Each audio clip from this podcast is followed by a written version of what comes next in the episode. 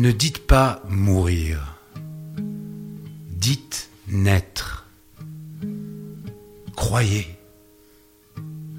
On voit ce que je vois et ce que vous voyez.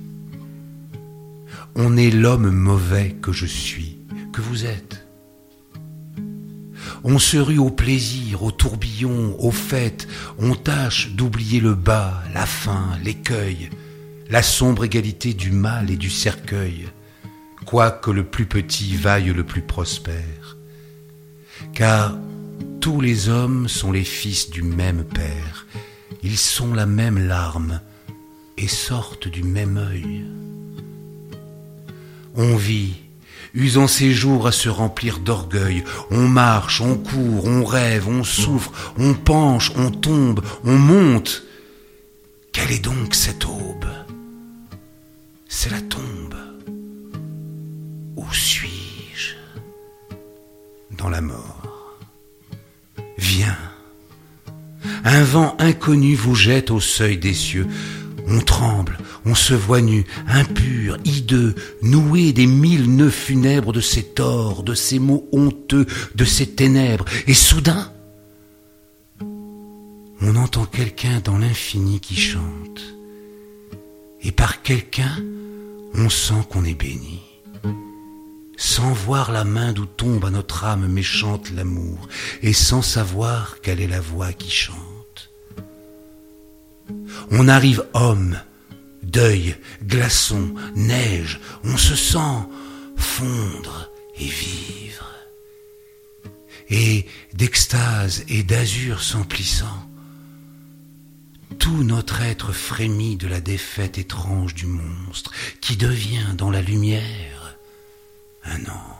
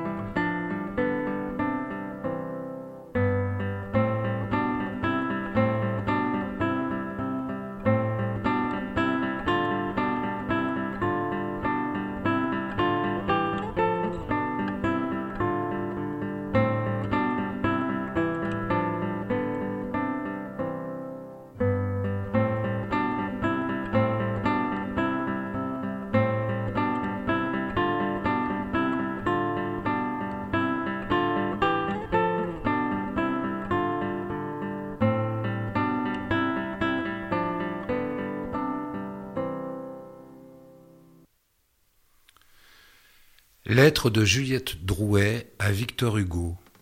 Samedi, 2 heures du matin, 1833. Fou, méchant enfant, n'ai-je pas souffert cent fois plus que toi, plus que je n'en ai la force? Tu me brises le cœur. J'ai des chagrins de mille parts, mille fois plus que ma pauvre âme n'en peut supporter.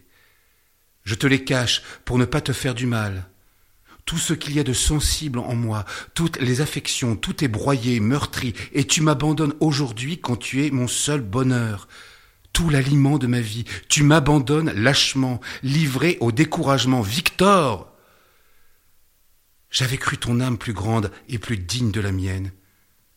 Toi que j'aimais, de tout ce qu'il y a d'amour dans mon cœur, tu tues le reste de ma vie. Tu romps tout d'un souffle comme si c'était une toile d'araignée. Je n'ai plus rien au monde, rien dans la vie. Tu m'aimes pourtant et tu me fais mourir. Tu détruis mon bonheur et le tien.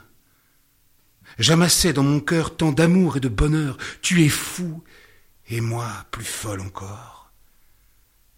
Mais ne sais-tu pas que je suis à toi, corps et âme, comme une femme qui a fait un pacte Si mon bonheur seulement était attaché à ton amour, je te fuirais, car on peut se passer de bonheur. Et d'ailleurs, je n'ai pas pris à ce sujet de mauvaises habitudes. Mais c'est pour vivre qu'il me faut ton amour. Je t'aime de toutes mes forces. Je meurs loin de toi. J'ai une fièvre atroce. Je vais prendre un bain à huit heures. Peut-être me calmera-t-il. Pourquoi ne veux-tu pas comprendre que je t'aime? Tu m'aimes pourtant, et tu me fais mourir. À demain, mon Victor, je t'aime, je te pardonne.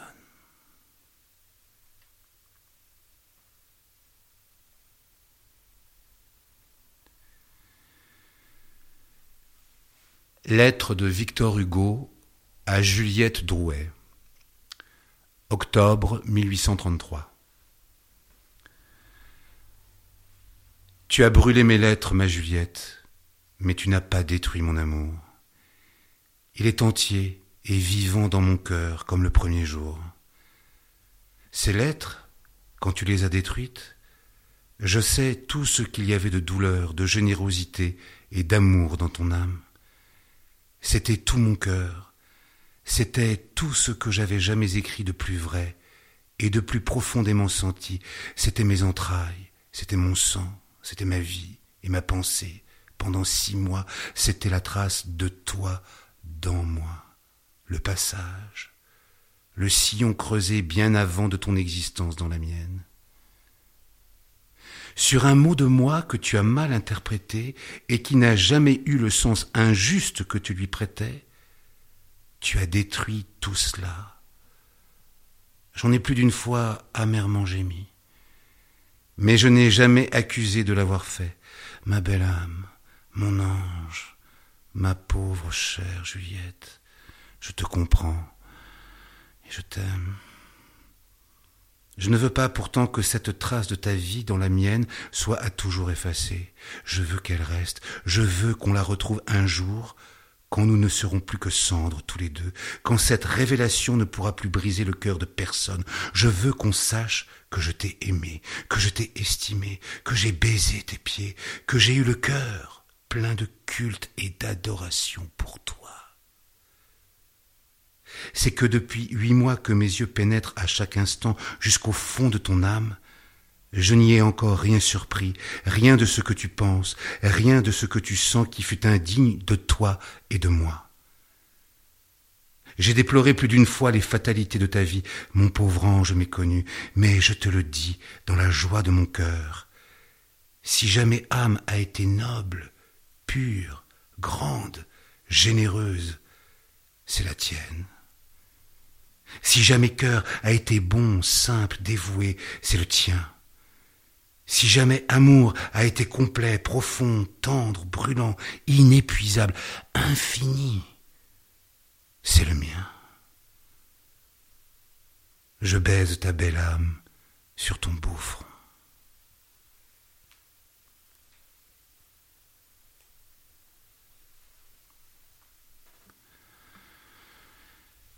Lettre de Alexandre Dumas à Victor Hugo. Bruxelles, 7 novembre 1853.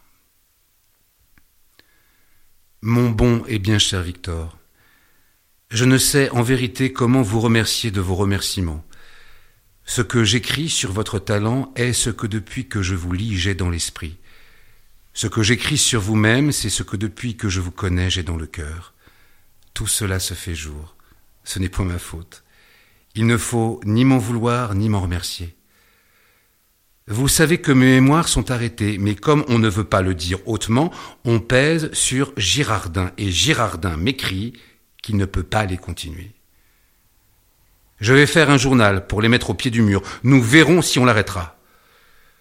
Oh, que je voudrais avoir huit jours, comme je partirai, comme j'irai vous voir, vous serrer la main, vous embrasser.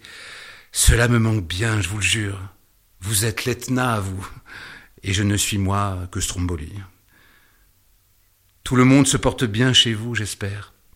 À propos, j'ai reçu votre magnifique photographie.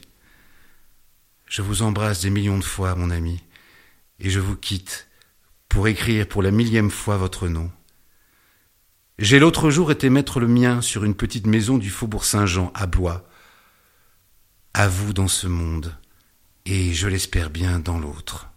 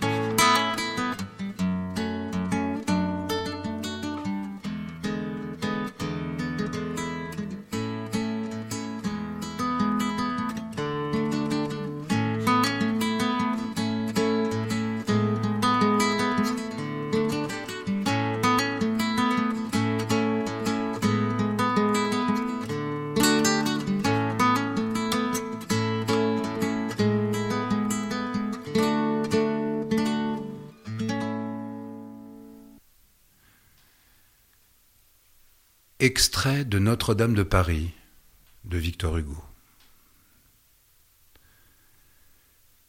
Quand Quasimodo vit que la cellule était vide, que l'Égyptienne n'y était plus, que pendant qu'il la défendait on l'avait enlevée, il prit ses cheveux à deux mains et trépigna de surprise et de douleur.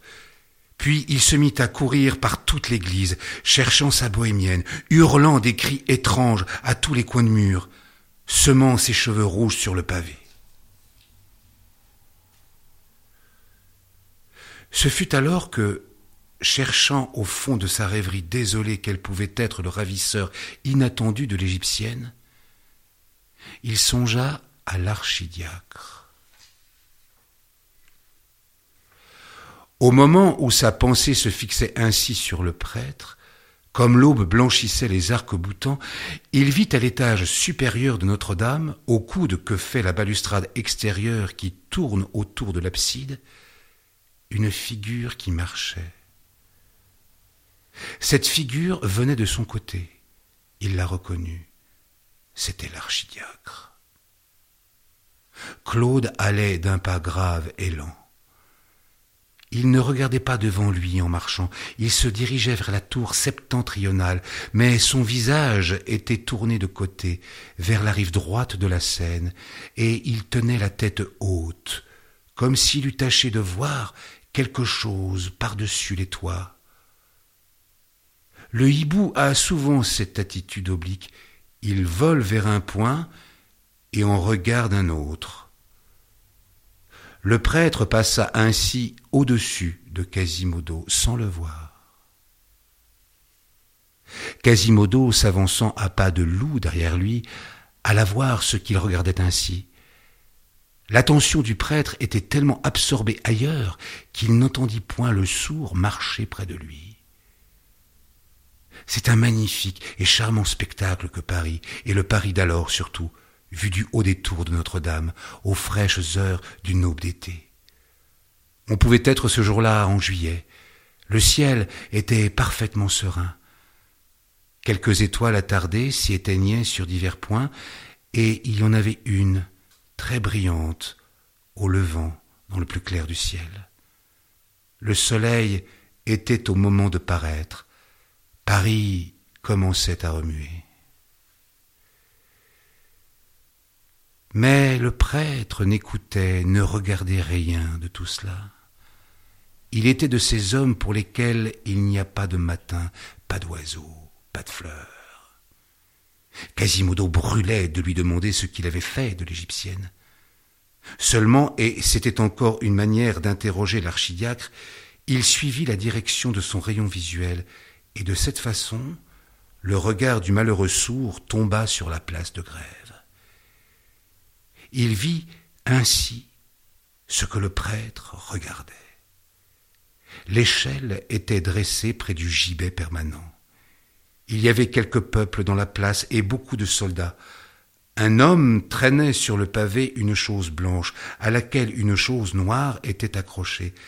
Cet homme s'arrêta au pied du gibet. Ici, il se passa quelque chose que Quasimodo ne vit pas bien. Ce n'est pas que son œil unique n'eût conservé sa longue portée, mais il y avait un gros de soldats qui empêchait de distinguer tout. D'ailleurs, en cet instant, le soleil parut, et un tel flot de lumière déborda par-dessus l'horizon qu'on eût dit que toutes les pointes de Paris, flèches, cheminées, pignons, prenaient feu à la fois. Cependant, l'homme se mit à monter à l'échelle. Alors Quasimodo le revit distinctement. Il portait une femme sur son épaule, une jeune fille vêtue de blanc. Cette jeune fille avait un nœud au cou. Quasimodo la reconnut. C'était elle. L'homme parvint ainsi au haut de l'échelle. Là, il arrangea le nœud. Ici, le prêtre, pour mieux voir, se mit à genoux sur la balustrade. Tout à coup, l'homme repoussa brusquement l'échelle du talon, et Quasimodo, qui ne respirait plus depuis quelques instants, vit se balancer au bout de la corde, à deux toises au-dessus du pavé, la malheureuse enfant, avec l'homme accroupi, les pieds sur ses épaules. La corde fit plusieurs tours sur elle-même, et Quasimodo vit courir d'horribles convulsions le long du corps de l'Égyptienne. Le prêtre, de son côté, le cou tendu, l'œil hors de la tête, contemplait ce groupe épouvantable de l'homme et de la jeune fille de l'araignée et de la mouche.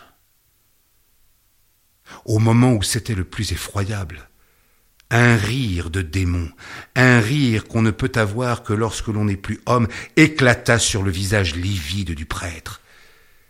Quasimodo n'entendit pas ce rire, mais il le vit.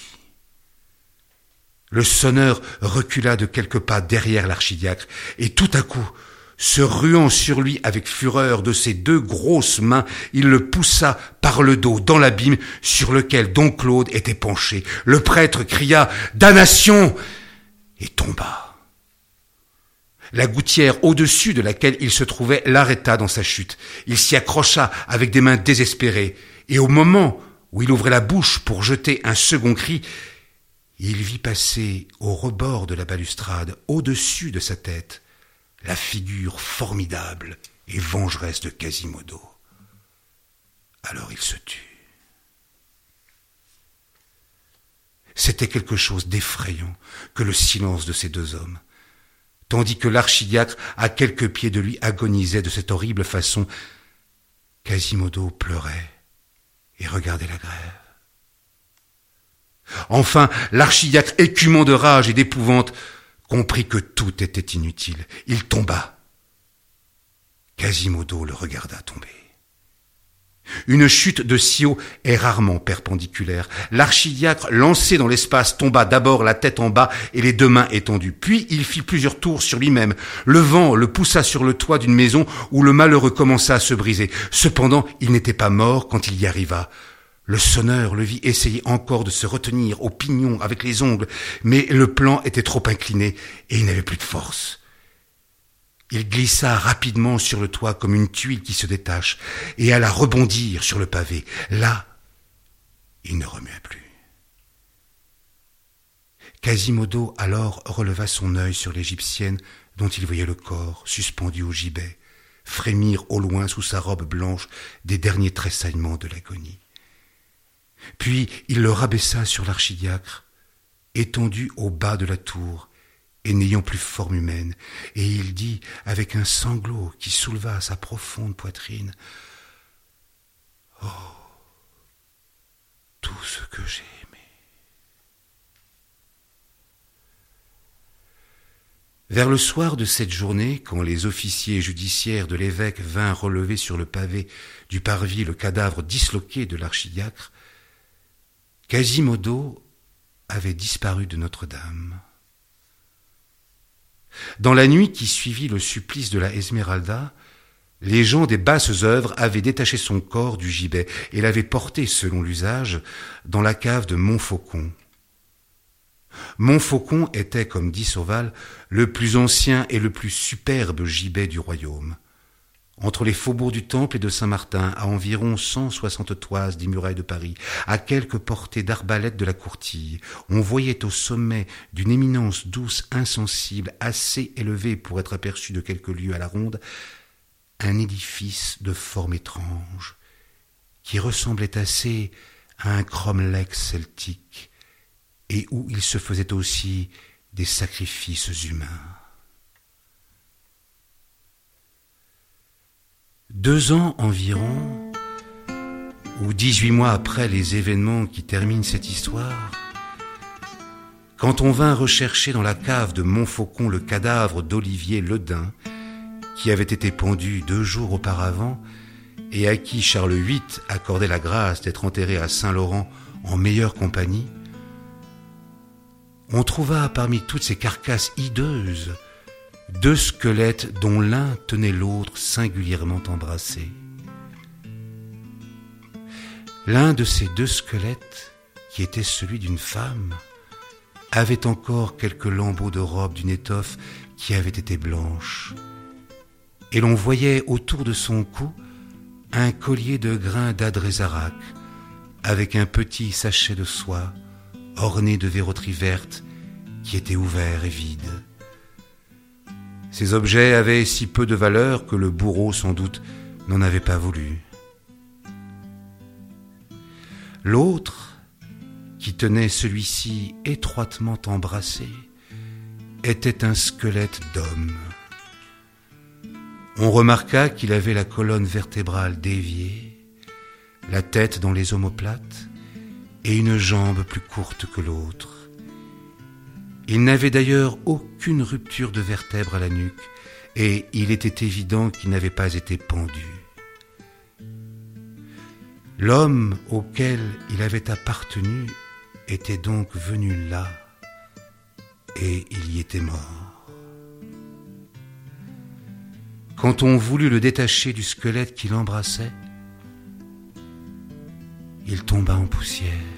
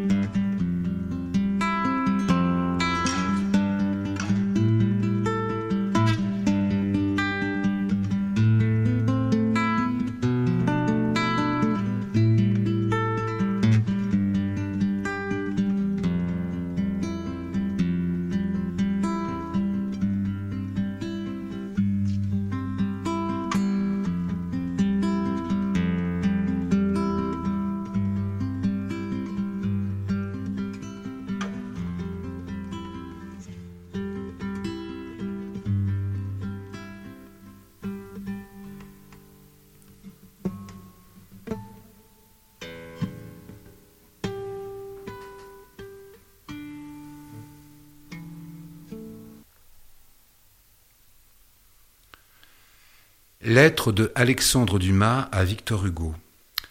Paris, début avril 1856. Mon bien cher et bien grand ami, j'ai reçu une lettre de Madame Hugo, lettre adorable, soit dit en passant. Cette lettre m'annonçait la visite d'un ami commun. Cet ami commun devait prendre chez moi des autographes. Je comptais joindre mon autographe à ceux que je lui enverrais. Personne n'est venu. Ma fille se marie le 28 courant. Elle vous écrit, mon cher Victor, pour que vous soyez par procuration son témoin avec Lamartine. Nous nous voyons souvent, et jamais nous ne nous voyons sans parler de vous. Au reste, vous êtes un des besoins de mon cœur, mon cher Victor, et je parle de vous, moi votre vieil ami, comme un jeune amant indiscret parle de sa maîtresse. C'est un des beaux et grands mystères de la nature, c'est une des douces miséricordes de Dieu que les hommes qui peuvent séparer les corps n'aient aucune puissance sur les cœurs et sur les âmes. Comme je l'ai dit, comme je l'ai écrit, comme je le redirai et l'écrirai sans cesse, mon bien grand et bien cher, mon corps est à Paris, mais mon cœur est à Bruxelles et à Guernesey, où vous avez été, où vous êtes. Je voudrais, cher grand, que vous m'écrivissiez au recto d'une grande page les beaux vers que vous m'avez faits. Je les encadrerais entre vos deux portraits, et vous seriez là, tout entier, devant mes yeux. Au revoir, mon ami. Marie attend de vous une lettre dans laquelle vous lui direz que par l'entremise de Boulanger, vous consentez à être son témoin. Ce sera son titre de noblesse. Si joint les trois ou quatre autographes que j'ai pu retrouver. Mettez-moi au pied de Madame Hugo. Sa lettre est à la fois d'un poète, d'une épouse et d'une mère. Je la garde, non point pour la faire encadrer, mais pour la relire, à la manière des somnambules, en la mettant sur mon cœur. Nous parlons bien souvent de vous aussi avec Madame B. Elle vous aime et vous admire tendrement. Au revoir, mon cher Victor. Dieu nous réunisse, soit en France, soit en exil, soit au ciel. À vous.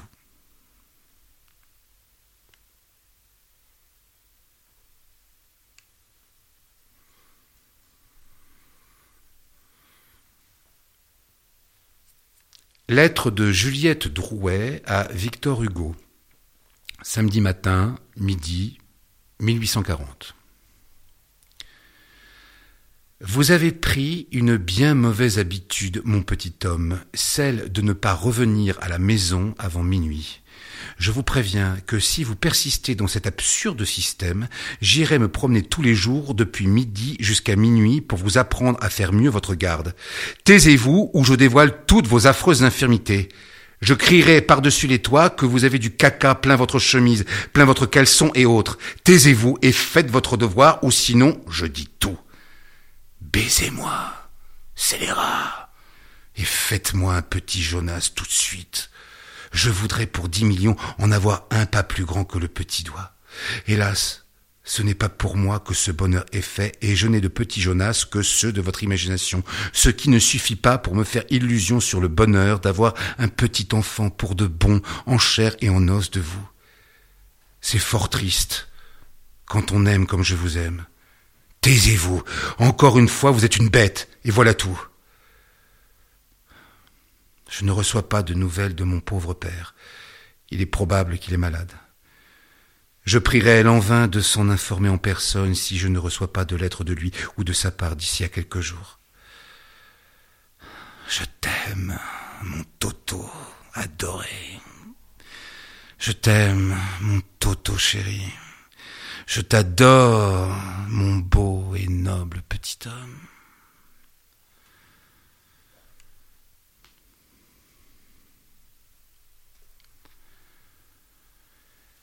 Lettre de Victor Hugo à Juliette Drouet.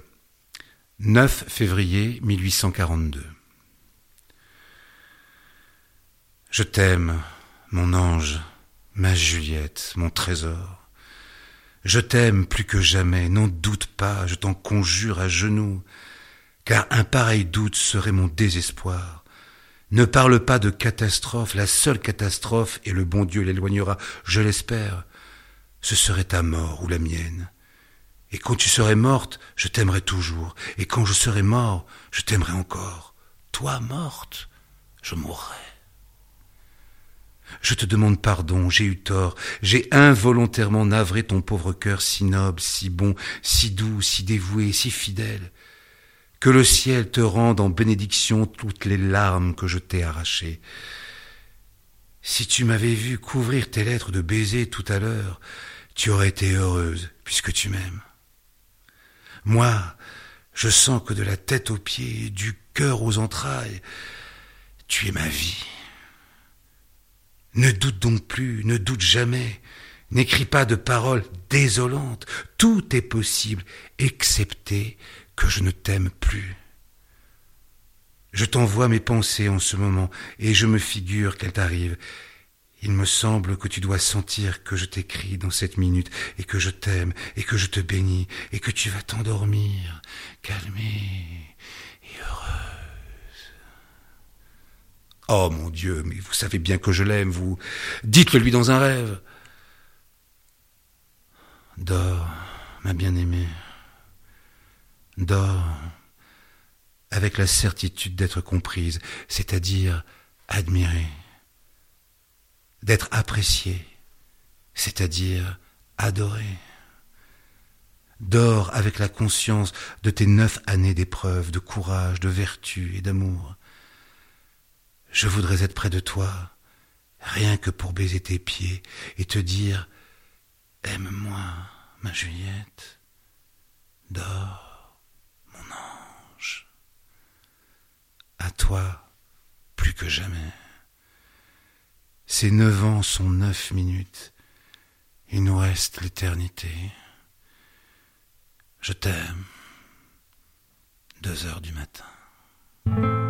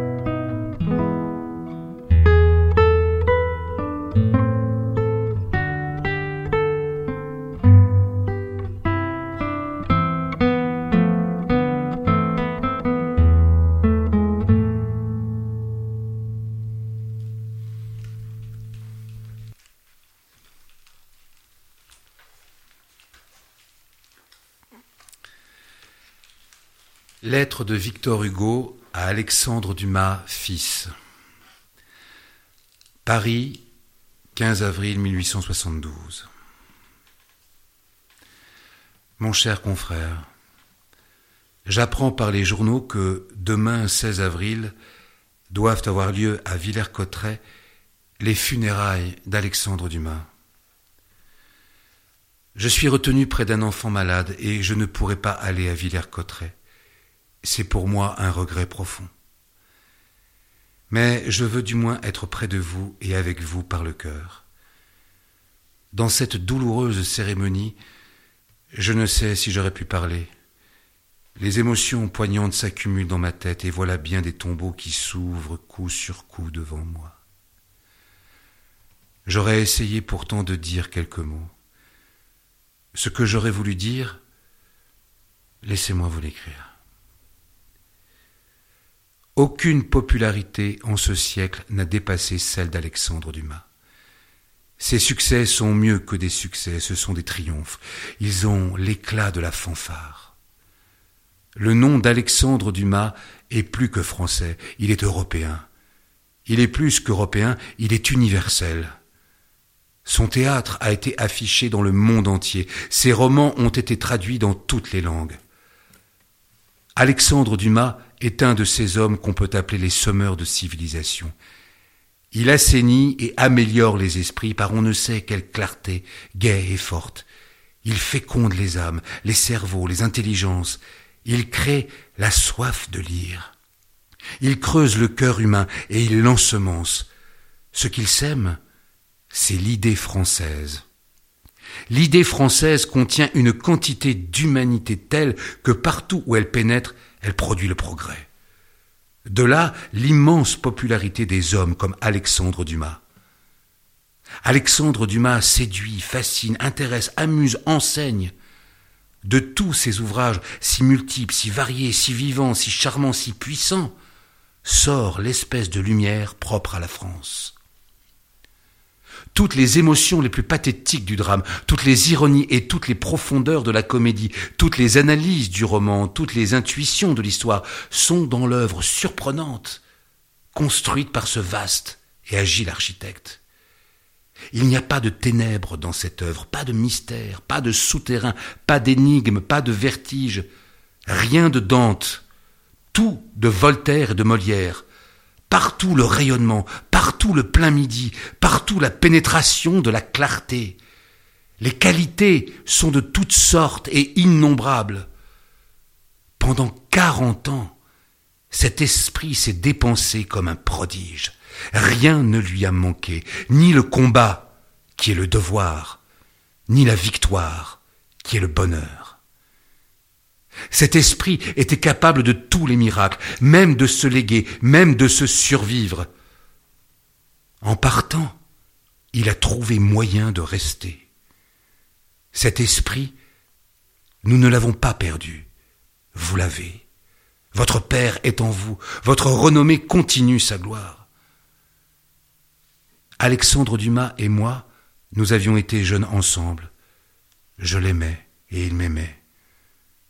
Alexandre Dumas n'était pas moins haut par le cœur que par l'esprit, c'était une grande âme bonne. Je ne l'avais pas vu depuis 1857. Il était venu s'asseoir à mon foyer de proscrit à Guernesey, et nous nous étions donné rendez-vous dans l'avenir et dans la patrie. En septembre 1870, le moment est venu, le devoir s'est transformé pour moi, j'ai dû retourner en France. Hélas, le même coup de vent a des effets contraires. Comme je rentrais dans Paris, Alexandre Dumas venait d'en sortir. Je n'ai pas eu son dernier serment de main. Aujourd'hui, je manque à son dernier cortège, mais son âme voit la mienne. Avant peu de jours, bientôt je le pourrai, j'espère. Je ferai ce que je n'ai pu faire en ce moment. J'irai, solitaire, dans le champ où il repose. Et cette visite qu'il a faite à mon exil, je la rendrai à son tombeau. Cher confrère, fils de mon ami, je vous embrasse.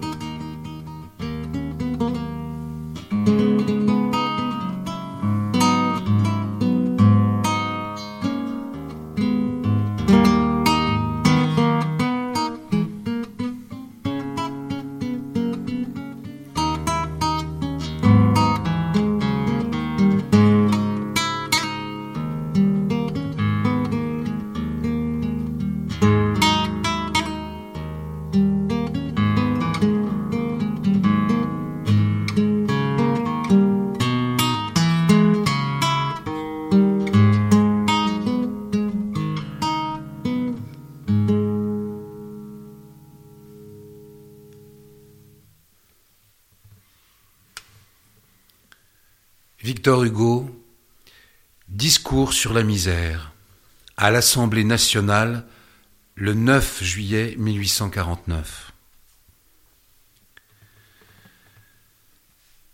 Je ne suis pas, messieurs, de ceux qui croient qu'on peut supprimer la souffrance en ce monde. La souffrance est une loi divine. Mais je suis de ceux qui pensent et qui affirment qu'on peut détruire la misère. Remarquez le bien, messieurs. Je ne dis pas diminuer, amoindrir, limiter, circonscrire. Je dis détruire.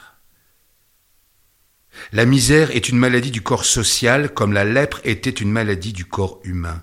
La misère peut disparaître comme la lèpre a disparu. Détruire la misère. Oui, cela est possible. Les législateurs et les gouvernants doivent y songer sans cesse, car en pareille matière, tant que le possible n'est pas le fait, le devoir n'est pas rempli. La misère, messieurs, j'aborde ici le vif de la question. Voulez-vous savoir où elle en est, la misère? Voulez-vous savoir jusqu'où elle peut aller? Jusqu'où elle va? Je ne dis pas en Irlande, je ne dis pas au Moyen Âge, je ne dis en France, je dis à Paris et au temps où nous vivons. Voulez-vous des faits? Mon Dieu, je n'hésite pas à les citer, ces faits.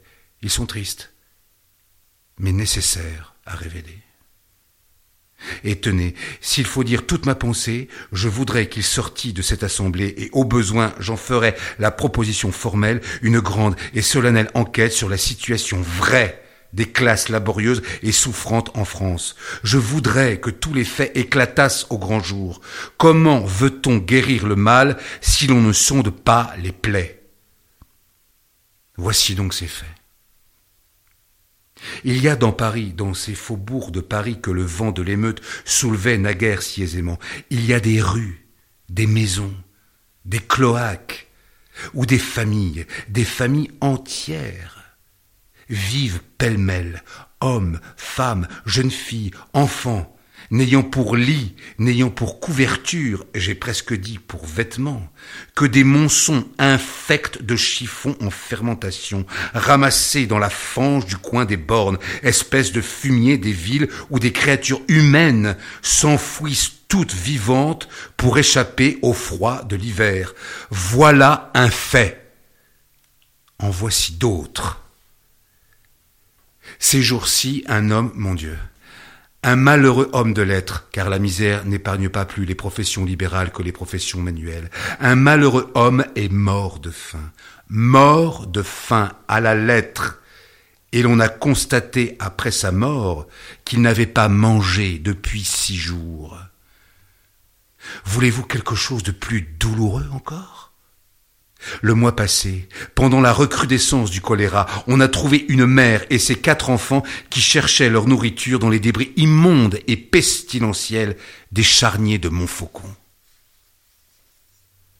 Eh bien, messieurs, je dis que ce sont là des choses qui ne doivent pas être. Je dis que la société doit dépenser toute sa force, toute sa sollicitude, toute son intelligence, toute sa volonté pour que de telles choses ne soient pas. Je dis que de tels faits, dans un pays civilisé, engagent la conscience de la société tout entière, que je m'en sens, moi qui parle, complice et solidaire, et que de tels faits ne sont pas seulement des torts envers l'homme, que ce sont des crimes envers Dieu. Voilà pourquoi je suis pénétré, voilà pourquoi je voudrais pénétrer tous ceux qui m'écoutent de la haute importance de la proposition qui vous est soumise. Ce n'est qu'un premier pas, mais il est décisif. Je voudrais que cette assemblée, majorité et minorité, n'importe, je ne connais pas, moi, de majorité et de minorité en de telles questions, je voudrais que cette assemblée n'eût qu'une seule âme pour marcher à ce grand but, à ce but magnifique, à ce but sublime, l'abolition de la misère. Et messieurs, je ne m'adresse pas seulement à votre générosité, je m'adresse à ce qu'il y a de plus sérieux dans le sentiment politique d'une assemblée de législateurs. Et à ce sujet, un dernier mot, je terminerai là. Messieurs, comme je vous le disais tout à l'heure, vous venez avec le concours de la garde nationale, de l'armée et de toutes les forces vives du pays, vous venez de raffermir l'État ébranlé encore une fois. Vous n'avez reculé devant aucun péril, vous n'avez hésité devant aucun devoir, vous avez sauvé la société régulière, le gouvernement légal, les institutions, la paix publique, la civilisation même. Vous avez fait une chose considérable. Eh bien, vous n'avez rien fait. Vous n'avez rien fait. J'insiste sur ce point.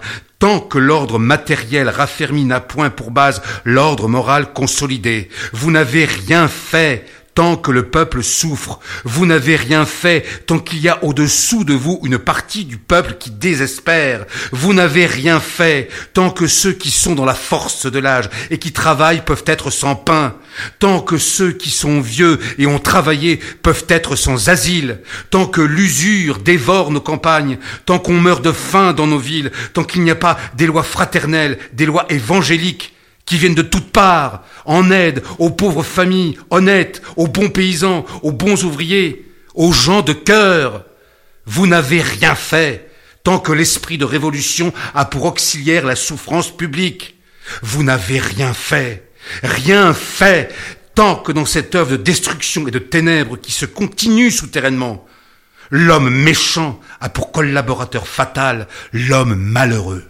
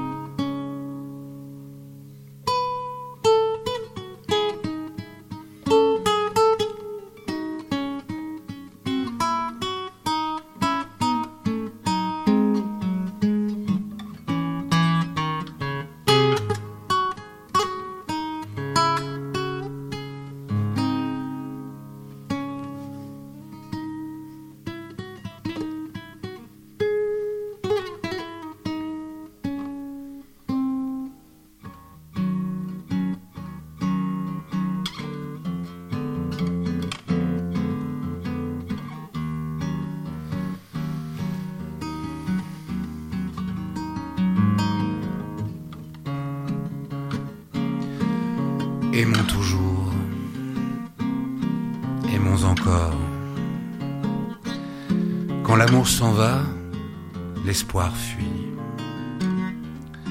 L'amour, c'est le cri de l'aurore. L'amour, c'est l'hymne de la nuit. Ce que le flot dit au rivage, ce que le vent dit au vieux mont, ce que l'astre dit au nuage, c'est le mot ineffable.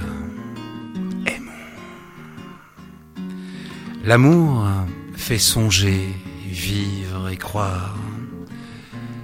Il a pour réchauffer le cœur un rayon de plus que la gloire. Et ce rayon, c'est le bonheur. Aime qu'on les loue ou les blâme, toujours les grands cœurs aimeront. Joins cette jeunesse de l'âme jeunesse de ton front. Aime afin de charmer tes heures, afin qu'on voit en tes beaux yeux des voluptés intérieures, le sourire mystérieux. Aimons-nous toujours davantage, unissons-nous mieux chaque jour. Les arbres croissent en feuillage, que notre âme croisse en amour.